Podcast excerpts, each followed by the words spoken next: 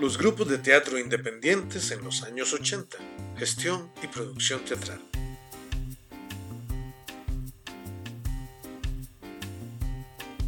Este podcast es una producción de José Elizondo, gracias al patrocinio del programa ProArtes COVID-19 del Teatro Popular Melico Salazar, el Ministerio de Cultura y Juventud y el Gobierno de Costa Rica.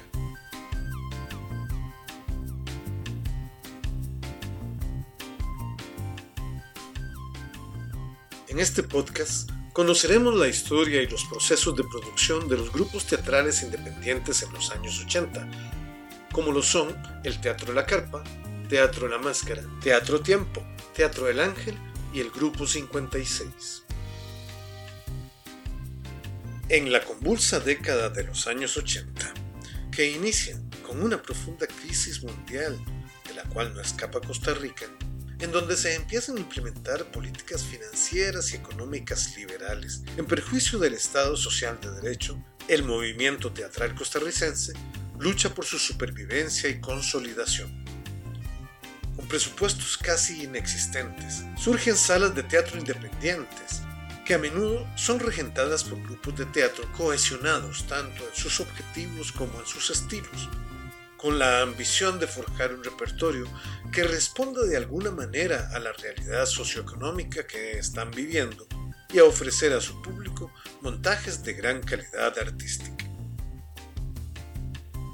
Hoy vamos a hablar del Grupo 56 con nuestro amigo Ronald Villar, más conocido como Chumi.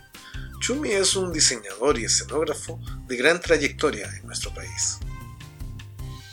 Hola Chumi, ¿cómo estás? Muy bien, ¿y vos cómo estás?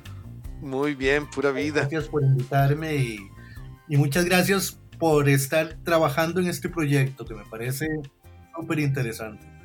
Gracias, Chumi. Y bueno, esta vamos a hablar de eh, teatro 1856, eh, eh, que después, como me decís, pasó a llamarse Teatro 56, ¿no es cierto? Sí, así es.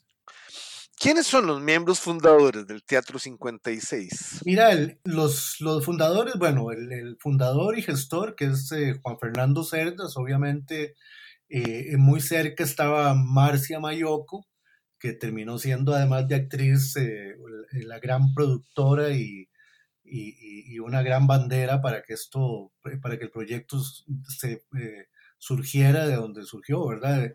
Estaba Fernando Castro, que en esa época era su compañero, estaba Rubén Pagura. Ellos se, juntaron para hacer No se paga, no se paga, eh, eh, de Darío Fo. En ese montaje también estuvieron Juan Catevas y Pato Arenas.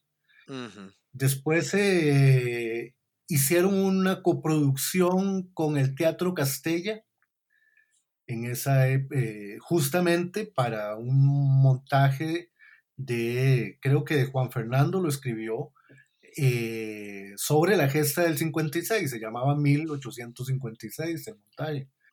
Yo ahí entré por primera vez al grupo por recomendación de Fernando Castro, yo era el asistente de Fernando Castro, pero luego ya me incorporé eh, como asistente de piso en el montaje y ahí me fui ligando al, al grupo.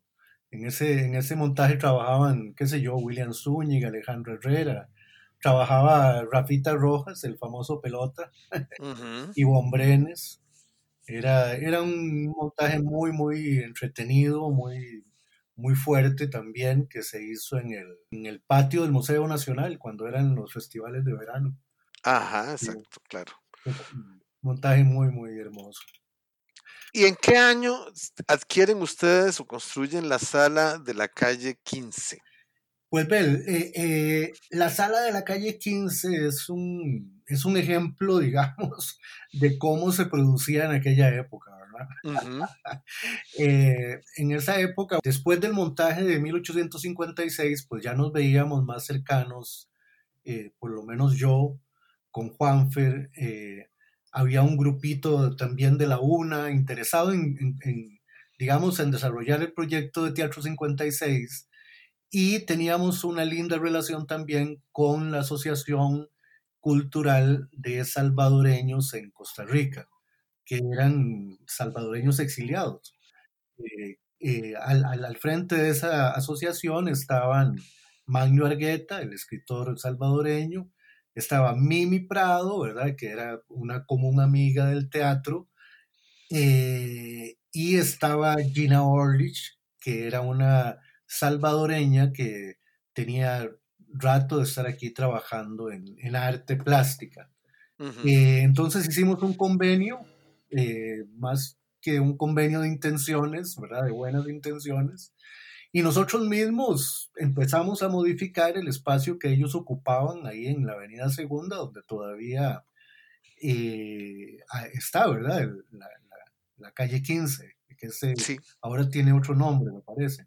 Eso lo había tenido también de lo de Mora. Allá había una casa, ¿verdad? Que era donde estaba la asociación, y nosotros mismos, mira, Gerardo, Rodrigo Leitón, eh, Gerardo Arce, que ya se había incorporado al grupo también, eh, botamos paredes, eh, hicimos, ¿verdad? Y entraron unos profesionales a poner unas vigas para que no nos cayera el techo. Pero todo lo demás lo hicimos nosotros, la gradería, los cojines, la cabina, eh, un amigo nos había, un amigo ingeniero eléctrico que trabajaba en, una de esas empresas grandes como EMEC o alguna de esas nos había regalado eh, como 150 metros de cable y con eso hicimos toda la instalación. Hicimos tachos de verdad de, tubos de zinc que mandamos a hacer al mercado central. Esos son pocos, ¿verdad? Que iban pegados a dos dimmer, que era una, eh, eh, era un piano de Dimmer que había en el Teatro Nacional que, que Graciela había distribuido de a dos y de a tres. Nosotros teníamos dos de esos Dimmer, eran unas cosas de museo maravillosas que manejaban, ¿verdad? Yo recuerdo que en el Teatro Tiempo, Teatro Arlequín, habían dos también de esos. Nosotros teníamos dos. Y bueno, y, y así hicimos la sala de la calle 15 y estrenamos con un remontaje de, de No se paga, no se paga, que fue súper exitoso. Ese, ese, montaje, bueno, y algo que, que, es parte de la mística de la época, ¿verdad? Y vos te acordás, nosotros trabajábamos de martes a domingo. De martes a domingo, efectivamente. ¿Verdad? Ahora eso no se hace, no entiendo por qué, pero no se hace. Y nosotros trabajábamos de martes a domingo y nosotros hacíamos la publicidad y nosotros hacíamos todo la gestión y hacíamos y buscábamos al público y hacíamos todo nosotros. O sea, no había una oficina de eso que nos apoyara, ¿no? Marcia era una maravillosa productora y todos los demás apoyábamos, ¿verdad? Era, ella era como la, como la directora del, de, la, de la producción. Sí, bueno, sí, definitivo. Ella, ella, era el empuje, ¿verdad? Ella era la que la que hacía los, los contactos y, ella era la que vendía las funciones y era maravilloso. O sea, ¿Cómo, ¿Cómo estaban organizados ustedes en el 56? Ve, nosotros, digamos, eh, teníamos pues una organización natural ahí, ¿verdad? O sea, a, la hora de, a la hora de, la producción todos actuábamos. Pero obviamente Juan Fernando era el director general o sea, tanto artístico, ¿verdad? Como de, alguna manera él era el que marcaba la pauta ideológica del grupo porque, porque bueno, no en vano el, grupo se llamaba 1856, obviamente el grupo, eh, los miembros del grupo éramos de alguna manera cercanos, ¿verdad? A, la ideología de izquierda o a, o a, lo que en ese momento era una ideología de izquierda en una Centroamérica muy conflictuada, ¿verdad? Muy, claro. muy llena de guerras aquí y allá. Eh, eh, no se paga, no se paga, o 1856, la obra que les, de la que les hablaba hace un rato, tenía esos propósitos en esa época, ¿verdad? Época sumamente convulsa. Claro, era un teatro crítico, era un teatro contestatario, y nosotros con el teatro, pues queríamos, ¿verdad? También ser parte de, de la transformación social de la época. Claro. Claro.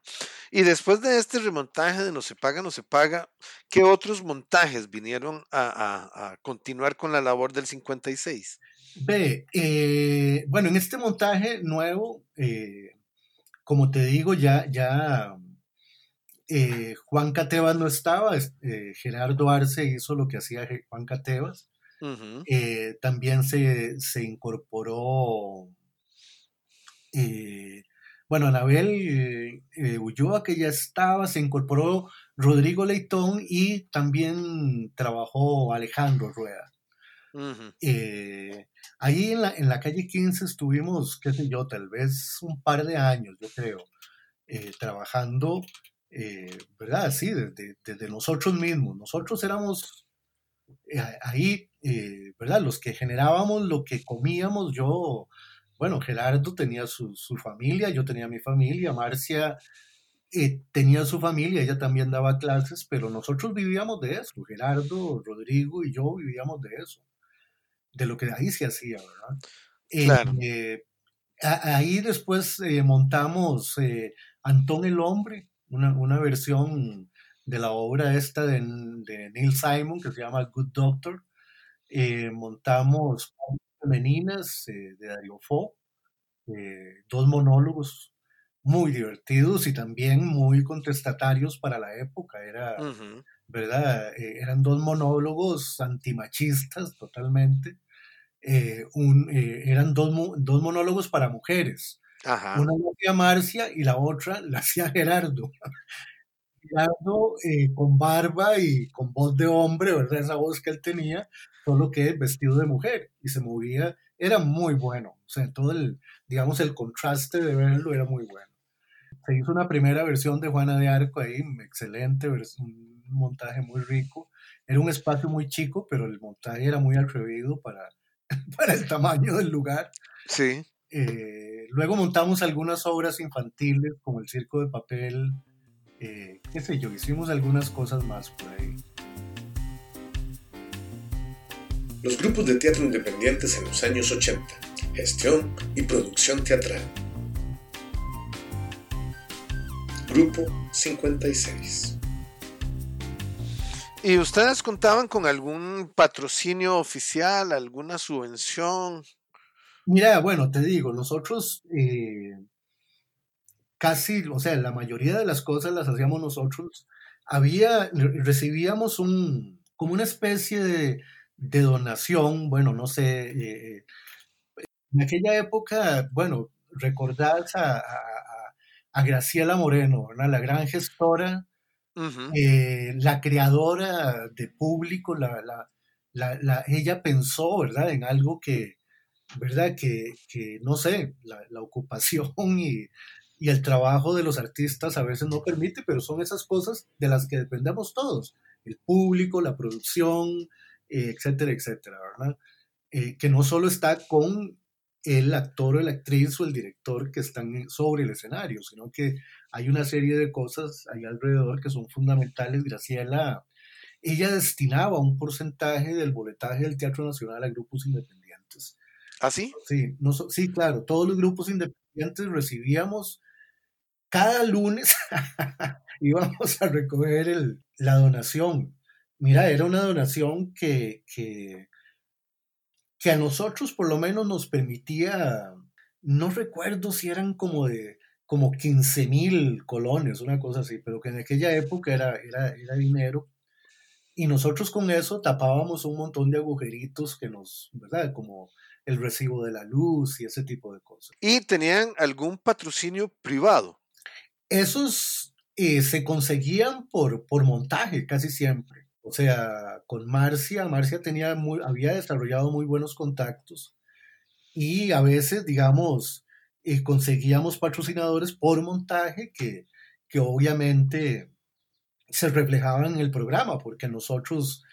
El famoso programa de mano. El programa de mano era, eso era de rigor y no solo, eh, pues informaba sobre el montaje y la gente que ahí trabajaba, sino que ahí iba qué sé yo, eh, el anuncio o el logotipo de alguien que había puesto una lana para, para comprar el vestuario, para, para pagar materiales escenográficos, cosas así, ¿verdad? Nadie ponía eh, dinero como para cubrir eh, un mes o, mes y medio de ensayo. Claro, claro. los que trabajábamos entendíamos eso como una inversión, ¿verdad? O sea, voy a invertir mes y medio en este proyecto para que se haga la producción, para que todos ganemos. eso era, yo pienso que parte de esa mística con la que se producía en aquella época. Y a, nivel de horario, dedicaban todo el día al Teatro 56. Pues ve, José, nosotros dedicábamos lo que dedicábamos. lo que fuera necesario. Lo que fuera necesario. O sea, mis hijos dormían en las cajas de vestuario. Eh, yo me acuerdo con el Fraco Leitón de haber eh, amanecido varias veces en el teatro, ¿verdad? Con, tomando café porque había que pintar y había que terminar las máscaras y si no le pegábamos el papel no se secaban y, ¿verdad? Todo era así, todo era, ¿verdad? Muy artesanal, todo lo hacíamos ahí. Fíjate que este espectáculo que te digo, del circo de papel, para esa época estaba con nosotros Vicky Montero. Entre Vicky y yo diseñamos el vestuario y Vicky lo cosió. Y el flaco y yo hicimos todo lo que fue de utilería y máscaras y, y cuanta cosa, ¿verdad? y la, ¿cómo se llama? La música era música de, de, archivos musicales, que, que, se, que, íbamos, qué sé yo, al teatro universitario o al teatro nacional y en, ¿verdad? Y ahí eh, Claudia Schifani nos hacía una pegatina y nos hacía una, una cinta y, y con eso trabajábamos. ¿Y el tiempo de, de, producción, cuánto tardaba desde la primera lectura hasta la fecha de estreno? ¿Cuánto era el tiempo de producción aproximado? Era de mes y medio o dos meses. Máximo dos meses. Por ejemplo, Juana de Arco fue una cosa de, ¿verdad? de dos meses, porque era, era, era compleja, era compleja porque era, era un trabajo muy bonito. Eh, sí. Fíjate que, eh, vos lo viste, sí. Sí, sí, claro, que lo vi con Maritza Roldán. Con Maritza Roldán. Eh, si te acordás, trabajábamos metidos en unas estructuras eh, de, alambre sobre la que estaba el vestuario, ¿verdad? Sobre la que estaba el vestuario de la clase dominante, ¿verdad? Y por debajo íbamos con los trajes de campesino. Entonces nos quitábamos y nos poníamos esas armazones para una rapidez así, ¿verdad? Pero increíble cómo nos cambiábamos y salíamos de escena yo, yo en esa obra hasta actué, fíjate. Sí, Después hubo un remontaje, creo que con Ivonne Brenes. Sí, con Ivonne como Juana, ya eso fue en la época del teatro municipal. Perfecto, hablábamos del teatro municipal porque el teatro 56 eh, ya establecido en la sala de la calle 15, ¿cómo llega a transformarse en el teatro municipal? Ok, te cuento. Es muy interesante porque ese proyecto que se llamó Teatro y Música en los barrios de la ciudad de San José es el precursor de lo que hoy es la Oficina de Cultura de la, De la Municipalidad de San José o de la Municipal. Eh, en aquella época eh, es un proyecto eh, que impulsa un síndico municipal que era del partido eh, Lenin Chacón, un, eh, digamos, en ese momento era síndico y era, era amigo, era, era un camarada. Del Partido Vanguardia Popular. Del Partido Vanguardia Popular. Bueno, en ese momento Partido Comunista. Él, como síndico, descubre que hay un fondo que es, habría que destinar a cultura, pero que año con año, ¿verdad? Se, se diluye en catering service y en ¿verdad? Y en el mariachi de la fiesta y en ese tipo de cosas. Entonces él busca a Rubén y a Juanfer y les propone que hagamos un proyecto y, ¿verdad? Y, lo financiemos con este, con este fondo municipal. Y pues de, entre, entre, bueno, básicamente con Juanfer y, y Rubén, eh, Marcia, estaba Gina y yo, fuimos más o menos los que le fuimos dando forma a toda esa, a toda la propuesta que queríamos hacerle a ellos. Eh, desde el Teatro 56, ¿verdad? Eh, y desde el grupo Pentadrama. Ya, ya Rubén no era parte del 56, él se había hecho un grupo que se llamaba Pentadrama con Juan Carlos Ureña. Entonces nos juntamos miembros del 56, Juan Fernando, Marcia, y bueno, Gina Orlich ya estaba ahí también, y yo con Rubén y, y, Juanca, y de, pues escribimos las bases del proyecto y, y lo presentamos. Eh, en esa época, fíjate que todo era tan, ¿verdad? A ellos les fue gustando el, el, jefe político que se llamaba el alcalde de aquella época, pues, pues lo apoyó, ¿verdad? Lo apoyó en aras de, me imagino que de, arreglos políticos entre ellos, pero a él también le hacía gracia el proyecto en términos de su imagen, ¿verdad? Sí, claro, porque yo pensando en la convulsa época de los ochentas, ustedes con esa visión casi marxista, ¿verdad?, del, arte, y que un, gobierno municipal de derecha haya aceptado el proyecto que ustedes les presentaban. Bueno, de hecho, el primer montaje no lo censuraron. sí, hicimos un montaje de Darío Fo que se llamaba La mano de Dios. Era un montaje muy bonito, con textos del misterio bufo y estrenamos maravillosamente en el Parque España, eh, pero ahí en el, en el, Teatro Municipal hicimos cosas un poco también con ese espíritu en un par de, un par de ocasiones que Juanfer estuvo por aquí. Eh, una de esas fue la Juana de Arco, esta segunda, que fue wow, un montaje increíble ahí en, en, en el viejo Teatro de la Aduana con el grupo de Rubén y Juan Carlos en vivo, haciendo las percusiones y todos los ¿verdad? Todo, todas las partes musicales en vivo, eh, con públicos enfrentados, con una red que era la prisión, que, que estaba en toda la mitad del escenario, entonces, y Brenes, que hizo una maravillosa Juana, ¿verdad? Iba y venía por la red cuando estaba prisionera y, y casi que, que, le actuaba en la cara al público, ¿verdad? Ella en la red y el público en la gradería. Era, un montaje muy interesante, muy, muy interesante. Cuando ustedes se convirtieron en el teatro municipal, ¿dejaron la sala de la calle 15? Dejamos la sala de la calle 15. Yo, yo lo intenté con, con, con Olga Luján en algún momento de, de, reactivar el 56 con, con Quincho Rodríguez, haciendo un teatro de muñecos para adultos. Hicimos un montaje que se llamaba Las Jiménez, pero eh, hasta ahí llegó la cosa la sala la, la siguieron administrando los salvadoreños, ellos los que terminaron aprovechando y después eh, hicieron los convenios con, con varias gente que estuvo trabajando ahí. Claro. Esta aventura del Teatro 56, Teatro Municipal, ¿qué lapso de tiempo duró? Ve, puña. Yo no recuerdo bien porque yo no estuve hasta el final. Fíjate que yo me salí tal vez un par de años antes, pero debe haber estado ahí cinco años, tal vez. Creo que tal vez cinco o seis años. O sea, en el 91 incluso nos dieron el premio como mejor grupo, en el 91. Ahí se hicieron montajes muy ricos, bueno, con este de Juana, con Juanfer también hicimos su Rey con Luis Carlos hicimos Villanueva de la Boca del Monte, que por eso nos dieron este premio de grupo en el 91 con Luis Carlos Vázquez. Eh, Villanueva de la Boca del Monte, una historia sobre la ciudad de San José muy interesante, muy rica, que había escrito Melvin Méndez y Rodolfo Cisneros, el queridísimo Rodolfo Cisneros. Que estaban maravillosos los dos. y, y, y, Rodolfo también fue parte del 56 en la calle 15. Segundo montaje ese que te digo que se llamó Antón el Hombre, eh, eh, ahí se incorporó Rodolfo y siguió con nosotros, él hizo también el tránsito con nosotros al Teatro Municipal.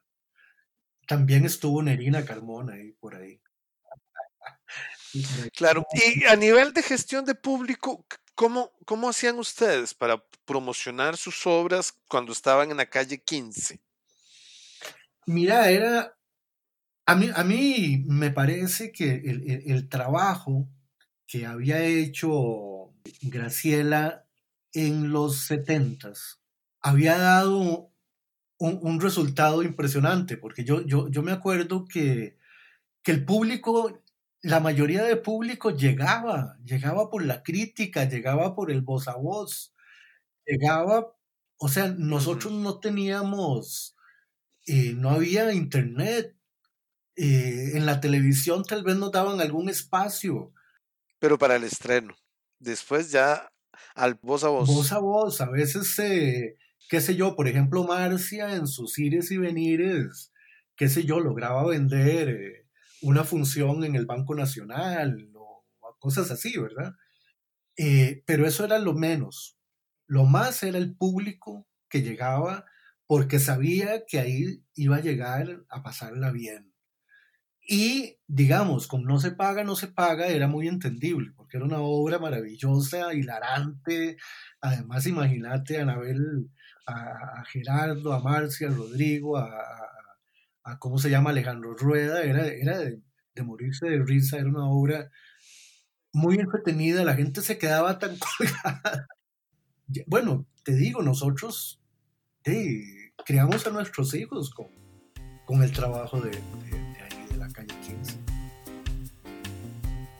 Los grupos de teatro independientes en los años 80, gestión y producción teatral. Grupo 56. Nosotros, o sea, salimos de, la calle 15 a hacer lo que hoy es el Departamento de Cultura de la municipalidad. O sea, ese proceso que empezó con un teatrito en la calle 15, ¿verdad? Es algo que trascendió, aunque esté invisible a los ojos de los demás, ¿verdad? Eh, claro. Yo siento que eh, hay un antes y un después en algún momento de, de la historia del teatro en el país eh, yo siento que, el, hecho de que se hayan creado tantas escuelas produciendo gente que se dedica en un país pequeño, con una ciudad pequeña, ¿verdad? Porque además se centraliza la actividad, eh, pues no, no, no alcanza, no da la talla. Eso obviamente pues generó sobrepoblación y, y sobreoferta, ¿verdad? Por otro lado, estas instituciones no creo que irresponsablemente, creo que más bien ingenuamente, pues se preocupaban por desarrollar gente como actores y actrices. Mira, ni siquiera como escenógrafos y luminotécnicos, sino mucho menos como productores. Entonces, este montón de actores y actrices salían una vez graduados a la calle y no tenían, ¿verdad?, cómo gestionarse sus montajes, porque no había una estructura de producción que les permitiera más que la estructura del Estado. Una insana dependencia del Estado. Una muy, muy insana dependencia del Estado. Yo, yo siento que, que al no, digamos, al no poder desarrollar, y, no estoy hablando solo del teatro, fíjate que es un poco del, del movimiento artístico en general, o sea, esa dependencia del Estado ha impedido pues que nosotros lleguemos a, a, a, desarrollar un movimiento artístico independiente, realmente independiente. O sea, siempre vamos a estar, siempre vamos a estar sujetos a las políticas del Estado. Eso es una. La otra es, yo siento que tampoco se preocupó mucho por educar a la gente en el tema de la dramaturgia. Creo que es engañoso pensar, ¿verdad?, que la dramaturgia tiene que ver solo con el texto de la obra. La dramaturgia es la estructura dramática que sostiene, ¿verdad?, toda esta cosa. Y entonces, al no haber, al no haber permitido que, se desarrollara o creciera, o no sé cómo decirlo, una, una dramaturgia propia y empezar, em, empezamos a dar como brincos en esta sobrepoblación, y entonces igual, a la hora de que viene todo aquel tema de los derechos de autor, ya nos quedamos sin un teatro de calidad que representar. Y, me parece que a la hora de que ya, no podríamos, ya no podíamos montar ciertos autores, ¿verdad? Que, eran los que nos daban de comer, porque la verdad es que de, los Tennessee Williams y los Albi y los, ¿verdad? Los, autores que, con los que se crió, con los que se criaron nuestros directores, ¿verdad? Eh, eh, eh, no, no, no estábamos pudiendo montar esas, esas obras y entonces empezamos a, una búsqueda, digo yo, a la ligera de, qué era lo que teníamos que montar ahora. Creo que ahí nos fuimos un poco perdiendo entre las dos cosas, ¿verdad? Ve, yo, yo lo que siento es otro, de los fenómenos que se da es el tema, bueno, eh, hablando de la producción, ¿verdad? Este tema de la gestión aparece hace poco tiempo eh, como, ¿verdad? Casi una donación del quehacer teatral español a, partir, a través de, de, ¿cómo se llama?, del Centro Cultural. Eh, pero obviamente eh, estos gestores empiezan a aprender las maravillas de la gestión desde un, desde un espejo que realmente no nos refleja, ¿verdad? O sea, nosotros no tenemos la historia de España, ni de Brasil, ni de Argentina, ni de Colombia, ¿verdad? Entonces, empezamos a, a, ver una gestión desde, desde casi que desde una utopía. No hay un análisis de la historia de, de la estructura del teatro costarricense para a través de la gestión cuestionar otra vez el movimiento teatral. Siento que los gestores eh, han crecido como profesionales aislados que le sirven a un grupo o a una persona y para un montaje. Por ahí no, no, nos fuimos un poco perdiendo en el, en el, eh, en, el camino de lo que había que hacer. Yo, yo siento en esa sobrepoblación también de ahí se genera una especie de, caos, ¿verdad? Que, que uno de no termina de saber, ¿verdad? En, eh, medio además de la sobrevivencia, que ya es complicada, eh, qué es lo que hay que hacer, ¿verdad? Para... Si yo, para cerrar, te preguntara ya hoy, ¿qué habría que hacer en este momento con el movimiento teatral eh, como para empezar a encauzar un reencuentro? ¿Qué serían las acciones yo creo que, que, tomar? Que, que, son dos acciones básicas. Una acción política, cohesionar un grupo, no sé cómo quieras llamar, sindicato, bla, bla, bla, bla, que vele por las políticas culturales en términos de defensa de los derechos de lo que se ha gestado, eh, ¿verdad? En términos de cultura, de infraestructura, de, de, un, de presupuestos, de festivales, de, y lo otro es desde lo laboral, o sea, desde la descentralización del fenómeno, eh, ve en un momento donde las comunicaciones incluso nos permitirían, hablando de descentralización, trabajar a nivel centroamericano. Bueno, Chumi, de verdad te, agradezco con todo el corazón este ratito que nos has eh, dado todo tu conocimiento, tus recuerdos, tu sabiduría gracias a vos, José. Y muchas gracias a vos igualmente.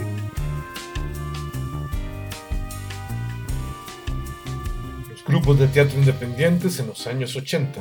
Gestión y producción teatral es una producción de José Elizondo, gracias al patrocinio del programa ProArtes COVID-19 del Teatro Popular Médico Salazar, el Ministerio de Cultura y Juventud y el Gobierno de Costa Rica, el Gobierno del Bicentenario.